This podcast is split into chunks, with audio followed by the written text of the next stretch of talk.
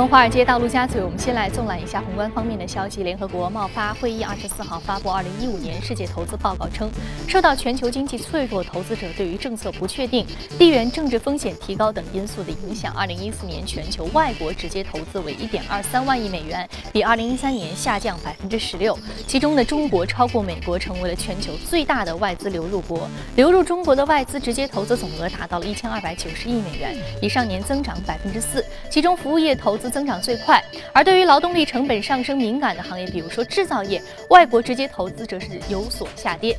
美国商务部二十四号公布的最新的修正数据显示，今年第一季度美国国内生产总值按年率计算，环比下降百分之零点二，降幅较第二次修正值的负的百分之零点七有所收窄。那本次数据修正主要体现在占美国经济总量约是百分之七十的个人消费开支增幅，从百分之一点八被上调至了。百分之二点一，市场密切关注美国经济数据对于美联储启动加息时点的影响。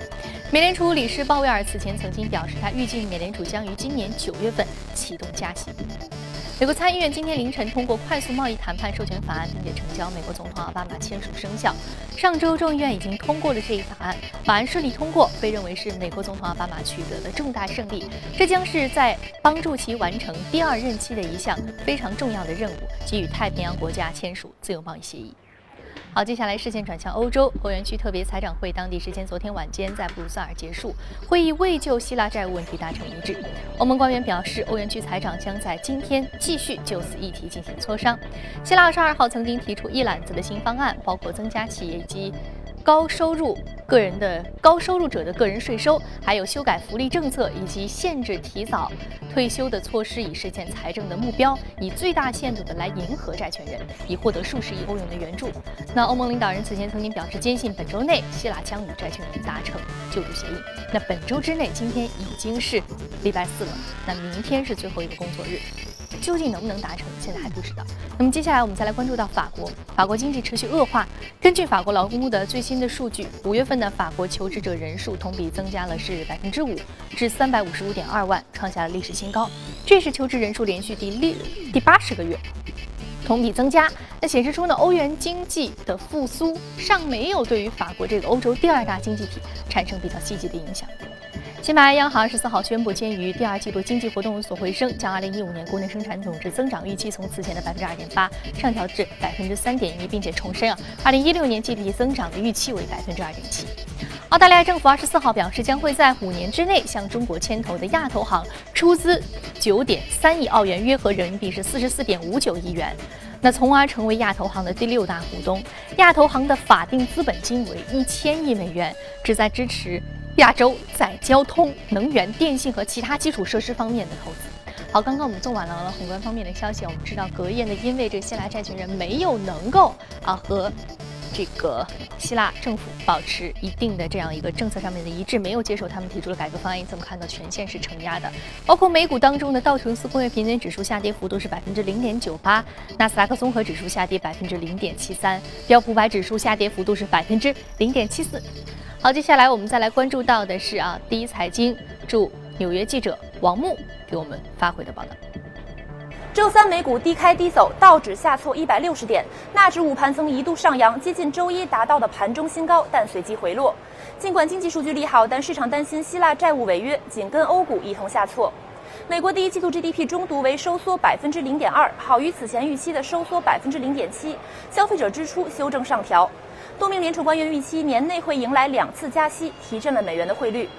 在线视频供应商 Netflix 将从七月十四号起将一股拆为七股，增加对投资者的吸引力。日中最大涨幅百分之三点七，但在著名投资人卡尔伊坎透露已经卖光所有 Netflix 股票之后回落。Netflix 股价在两年内翻了七倍。卡尔伊坎认为苹果公司就是正在高速成长期的 Netflix，导致苹果股价盘中大涨百分之二。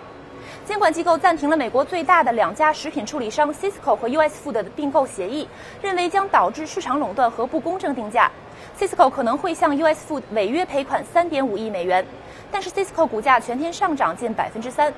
市场担心美国前两大文具零售商 Staples 和 Office Depot 总价63亿美元的并购可能也会因反垄断条款而受阻。Staples 股价下挫百分之三点五，Office Depot 股价下挫百分之二点五。在中概股方面，SEC 起诉了中国在线游戏网四三九九的 CEO，涉嫌在奇虎三六零宣布私有化收购要约之前内幕交易，非法牟利一百万美元。奇虎股价下挫百分之一。好的，谢谢王木给我们介绍了具体公司方面的一个最新的资本市场的情况。这里是正在播出的《从华尔街到陆家嘴》。好，刚刚我们送来了宏观方面的消息啊，希腊这个问题已经说的非常非常多了，关于还是没有能够和债权人达成一个协议。那么其他方面呢，我们等会儿再来具体关注具体的板块和个股。好，马上进入到今天的节目。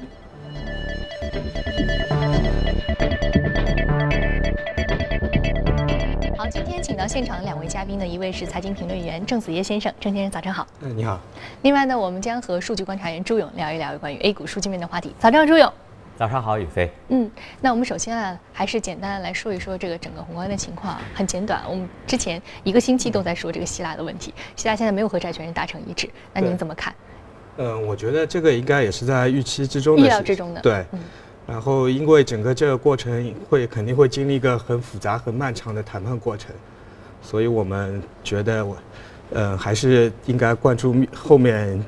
呃，几步谈判。嗯，还是要关注后面的几步谈判啊。呃，希腊这个问题，我们还是要按照具体事件具体分析。可能更多的预期呢，我们现在还不能够很确定。但是我们知道，它对于这个整个资本市场以及全球股市这个负面的影响，现在已经开始显示的比较明显了。这风险敞口呢，现在还很难去估计。好，接下来我们再通过盘面了解一下隔夜领涨的板块和个股分别是什么。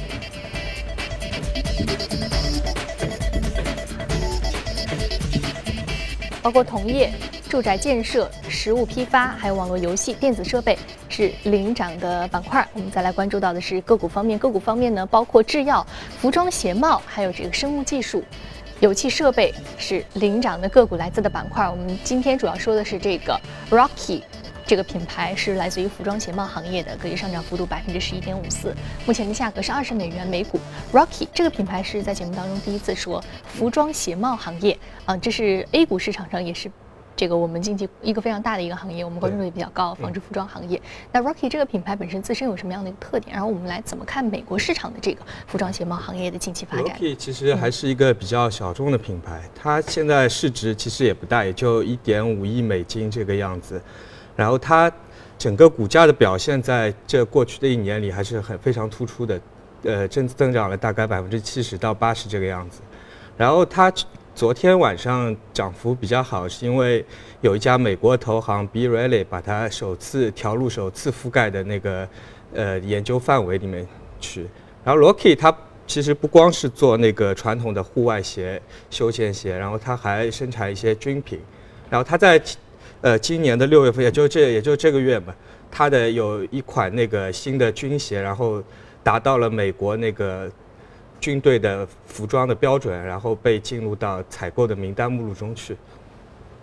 嗯，这是一个是因为被投行调入了它一个覆盖的名单，对，还有一个就是成为了美国军备的这样一个采购名单，对，所以这对于这个公司的股价是很好的一个提振。对，但是一说到这个话题啊，我突然想到这个。军工市场和纺织服装市场啊，非常重要的一个呃概念啊，就是横跨两个两个板块当中概念，就是军民融合。哎，我们接下来和朱勇聊一聊。朱勇，刚刚我们可能只是想说纺织服装行业啊，但是说到这个军民融合的概念，还有更重要的就是说，呃，这个纺织服装行业本身近期出现了一波复苏，那这个复苏接下来可以延续吗？给我们简单介绍一下这两个话题好吗？好的，宇飞啊，最近的节目当中介绍行业真是非常的难，大盘经历过一波大的震荡啊，所以观众朋友可能发现我们在介绍的时候都是偏重一些防御性的板块，比如说纺织服装就是一个呃比较防御的。那纺织服装我们之前也有介绍过，它的数据呢之前一直显得比较低迷，但是呢开始有些微复苏的迹象，只是一些些微啊。我们来看一下整个数据面的情况。从去年的我国纺织服装销售的数据的情况来看呢，增速还是下滑。比如说，整个的零售企业的服装销售额同比是增长百分之一，较前一年下滑四个百分点。另外，服装零售量是同比下降百分之零点三，增速是较上一年三点七个百分点。但是我们从啊服装。纺织服装的子产业链当中，还是看到有一些产业呢是有复苏的迹象。比如说，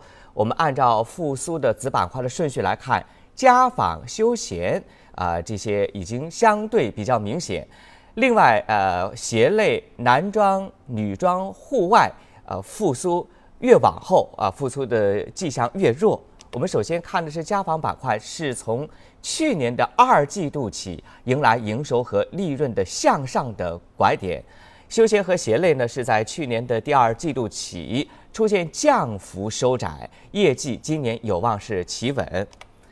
我们再来看一下男装，男装是。二零一四年的三季度的营收的增速出现企稳的迹象，但是利润还没有体现。女装是在经历一三一四年的业绩的大幅度下滑的调整，今年则可能先于户外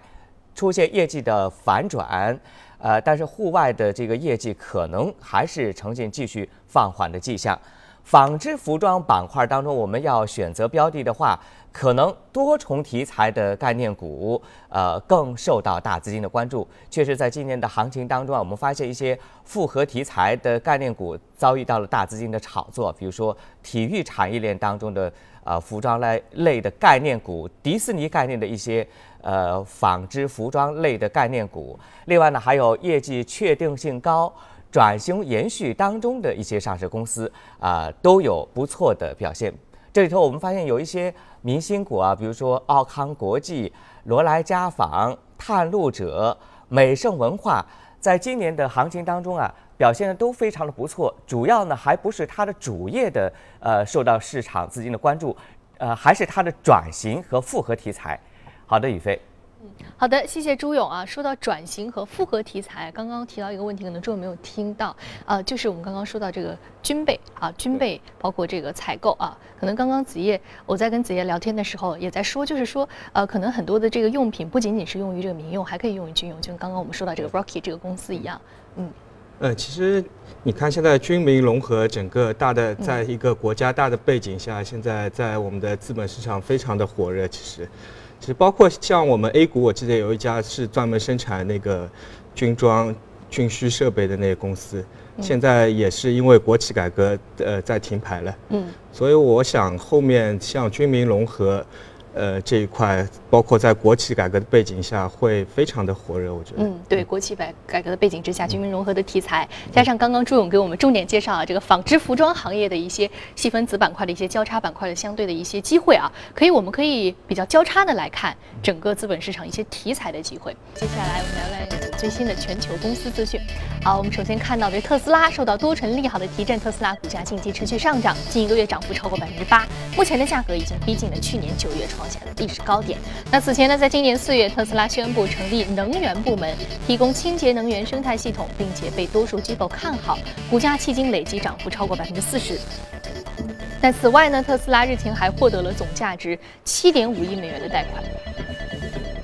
可口可乐近日表示，将为德国十多个城市的餐馆和面包店提供手机和平板电脑应用 Get Happy，帮助这些小业主更好地与传统大型厂商展开竞争。那作为回报，餐馆每月呢需向可口可乐公司支付二十二美元的固定费用，以及一些比例的销售分成。那这些餐厅呢没有被要求只能在应用上出售可口可乐饮料，但是可口可乐相信他们也将能够从中获得可观的回报。花旗集团计划未来五年将亚洲地区财富管理客户数增加一倍至一百万人，以抓住这一地区财富不断增长的契机。花旗零售银行业务相关负责人表示，希望利用亚洲新兴的中产阶级阶层来发展其业务。芯片巨头高通二十四号与中国最大的半导体生产商中芯国际以及华为和比利时微电子研究中心签订协议，共同投资成立新的公司，开发下一代 COMOS 逻辑工艺，打造中国最先进的集成电路研发平台。此前呢，中芯国际曾经为高通代工电源管理和其他的芯片。去年呢，两家公司宣布达成进一步的合作，由中芯国际代高通的骁龙处理器。好，接下来我们看了公司资讯之后啊，我们来回到资本市场，继续接着聊一聊啊。我们今天要聊的两只个股呢，一只是我们说特别多的 Monster，另外一只呢是来自于这个咖啡和小家电板块。我们接下来看一下他们两家公司的一个涨跌幅情况。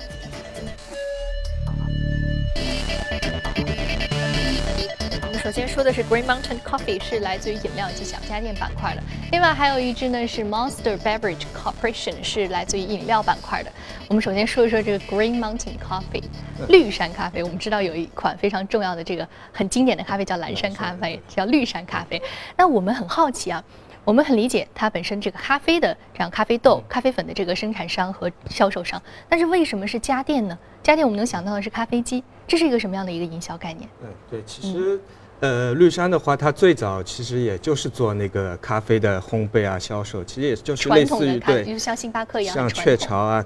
麦斯威尔、麦斯威尔，包括星巴克这种传统的公司。然后后来的话，它通过收购了一家叫格里克的公司，然后进入到这个咖啡机的行业。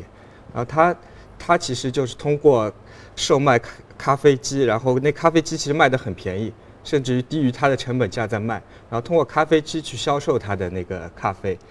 然后做成了一个那个整个的产业链，然后的话，其实它最主最大的创新，其实就在于它把它那个咖啡机做成了一个开放的平台模式。其实就不光是可以我自己的咖啡在上面做那个饮料，然后还可以其他的饮料商提供那个材料，在我的那个咖啡机上做成那个，包括不光咖啡啊，冰茶啊，什么可可啊，包括什么养生茶。然后你只要付给我一杯，大概六分，六美分这个样子。其实它那个咖啡机主要是还是我觉得它的最大创意就是运用了它的那个互联网思维在里面。怎么说？具体怎么解释这个互联网思维？其实你互联网思维的话，主要还是一个开放啊、兼容啊，甚至于包括免费的这样一个模式。嗯。其实我觉得它的那个这个平台其实有点类似于像 Apple Store 这这种样子。嗯。就是大家都可以在我的平台上去做那个销售。其实我的那个咖啡机其实就是一个 App Store。嗯，咖啡机是 App Store，而且咖啡机本身的出售的价格甚至低于它的成本价。对，我只是就是希望大家都能拥有我的这咖啡机。但是呢，本身我这咖啡机本身搭搭售的不仅仅是我自己的产品，对，还有很多其他公司的产品。对，其实你像那个雀巢的话，它其实比那个。呃，绿山的话更早进入这个行业，他们俗称的叫那个胶囊咖啡机，嗯，叫 Nespresso。但是雀巢的话，它只是把那个做成了一个闭环，嗯，它没有开放出去把这个平台。所以它被后来的绿山咖啡就逐渐超越，甩在甩甩在了后面了。对，所以说它不仅仅是说我自己的品牌，我还要能够在这个平台上去呈现别人的品牌。对，因为这样的话，对于整个这是一个非常重要的互联网概念。互联网概念未必是真的是啊，完全是线上的一个渠道。更重要的还有一个线下的我们产品本身铺开的这个思维。对，其实设计的思维。对，其实就是把一个互联网整体的思维去融入到这样一个产品中。其实我们可以看到，现实中很多这样的公司在这这里面，就包括传统行业里面。你像我觉得比较好的一些公司，像亚航，就是你看看似它是做一个传统的那个航空公司，其实它也是把互联网思维嫁接于上面。亚航其实你看它有很多什么零元机票啊、一元机票啊，但是你乘坐我的飞机很便宜，但是在里面我给你提供服务是需要收费的。嗯。主要就是，就像我，其实就像我们上网，我们上网都是免费的，但是有一些特别的需求，你还是需要去付费的。其实主要做做成这样一个模式，就是就是进入的门槛很低。啊，你可以享受我这样的一个服务，但是增值服务，对，还有更多的一些我搭售这个平台上给你提供的更多的产品，这些是需要付费的。对，是。嗯，所以说我搭载了一个平台，这样一个平台，我有我的客户基础，我的客户基础在不断的增加，因为我本身价格并不是非常高，甚至是免费，但是我有更多的客户可以看到我这个平台上所搭售的产品啊，这是非常重要的一个互联网概念啊。刚刚子也提到了这个啊，绿山咖啡非常重要的是，它将自己产品的设计融入了互联网思维。啊，我们接下来和朱勇来说一说。朱勇，今天我们看到的是来自于这个家电板块，但是它又不是传统的家电板块。我们说到它这个家电，可能是有它这个互联网思维，它将自己的咖啡机做成了一个平台。那在你看来，近期家电板块有没有这样非常棒的、让我们很兴奋的这样一个新的想法、新的创意，可以来跟我们分享一下呢？好的，宇飞，家电行业又是一个防御性的板块。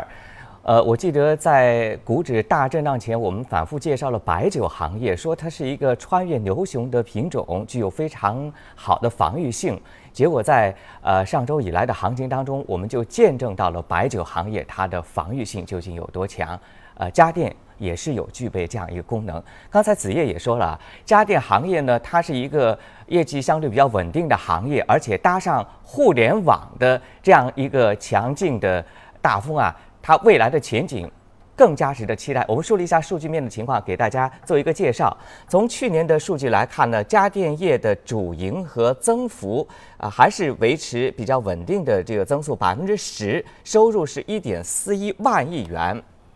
呃，从各细分行业的增长的情况来看，除了冰箱和洗衣机有小幅下降之外，其他都是稳定的增长。那其中表现的尤为抢眼的是在空气净化器和净水设备方面，啊呃，呈现出的是旺盛的增长的态势。随着中国经济高速增长进入中高速增长的新常态，今年中国家电业面临比以往更大的挑战，也就是未来消费升级将继续成为推动家电业发展的主要的动力。高端化、智能化将引领随之而来的家电家电的“十三五”的消费的潮流，啊，这就说到了互联网加了啊。我们简单的测算了一下国内智能家居产值的一个预测，呃，说到的是智能家电将会由二零一零年的五十亿元啊上升到二零二零年的智能家电产值达到一万亿元，这是一个巨大的空间。目前上市公司当中的一些家电股，老板电器、美的集团、格力电器、海信、青岛海尔，那么这些个股在今年的行情当中也是表现得非常的稳健啊。呃，我们借节目的机会也再说一下，整个家电板块当中也是不可或缺的互联网电视的兴起，因为我们最近发现东方明珠、青岛海尔参股兆驰股份啊，引起了市场的关注啊。那互联网电视。呃，东方明珠参股三方联姻，剑指的就是互联网的电视终端。我们做一个比较，小米的机顶盒和电视机的三年的累计销量呢是六百五十万台。那目前像东方明珠、兆驰股份等三方联姻的话，兆驰三年的销售目标可能达到一千万台。那么这个数据要超过小米。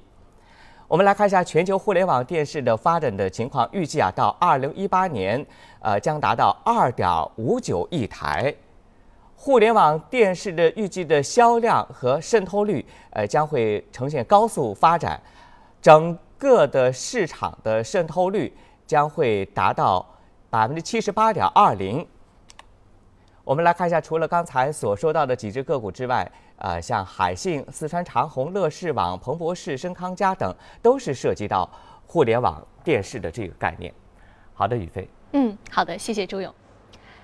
好，这里是正在播出从华尔街到陆家嘴。接下来我们再来说一下另外一只个股，另外一只个股大家都非常熟悉，Monster Monster Beverage Corporation 是来自于饮料板块的一只个股，怪兽饮料。嗯，啊，怪兽饮料我们之前说过，它有关于这个，它本身的配方是来自于巴西的一种鲜果，还有来自于长白山的人参，啊，是强力的功能饮料。另外，在美国市场上是青少年的最爱，甚至它有一些这个法律纠纷，有一些。更小的小朋友喝了以后身体不适啊，美国药药监局也是对它有一些的质疑啊，很多的这个话题，而且我们节目当中一直在推荐。那今天子夜你把 Monster 这只股票又拿出来说，主要是为什么？呃，其实我们看，像我们刚才提到的那个绿山咖啡，他们其实两个公司很有意思，它有共同点，是什么样的共同点？都是在去年的话，可口可乐都是战略投资了这两家公司。哦，所以都是他他们被饮料巨头看中了投资，对，背后有非常大的一个金主。对，绿山的话，可口可乐的话，大概是拿了它百分之十，然后像 Monster 的话是拿了它百分之十六分之一十六点七这样的股权。嗯，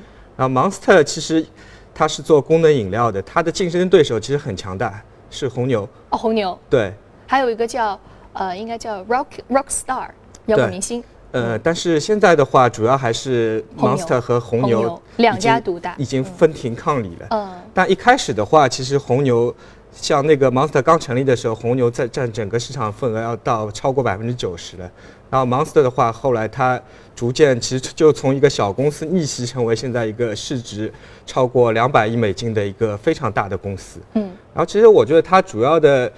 呃，营销手段非常的好。它其实你像红牛的话，它主要还是把它的品牌定位定位在一个功能功能上，提神的，对它的的。广告词其实也是那个渴了累了喝红牛，对，呃，其实主要是强调它的功能。将近十几年都没有变过，对，一直是这样一个产品定位，而且它定位的这个人群是不是也相对于是是中年人、青中中青年这样一个年龄阶层？是其？实就是强调它的功能上班族嗯抗疲劳，抗疲劳，对，然后像 Monster 的话，它主要的品牌定位是在于，呃，强调从人性的感情方面来，它的主要的那个广告词其实就是释放出你的激情，释放出你的野性。其实我们知道，像美国人在西方的人里面，他是比较偏向于保守的内在。然后其实 Monster 的话，就是通过它这个品牌的定位来激发出像美国人这一块的那个内在的情感。这这是他做的比较成功的一方面。所以美国社会的一个矛盾两面的矛盾性，所以他是抓住了这样一个很重要的一个矛盾性啊，很有意思啊。Monster，我们今天要说到它本身的一个文化价值的内涵，而且 Monster 现呃这个年龄定位又是十四到二十八，啊，很消费很厉害的这样一个群体。好，这里是正在播出的从华尔街到陆家嘴，非常感谢两位嘉宾的一个精彩解读。好，由于时间的关系呢，我们以后的节目当中再继续跟您接着聊。那今天播出的内容呢，您可以通过我们官方微信的公众号“第一财经资讯”来查看。您有什么意见和建议，也可以通过微信来留言。此外呢，您还可以到荔枝和喜马拉雅电台搜索“第一财经”进行收听。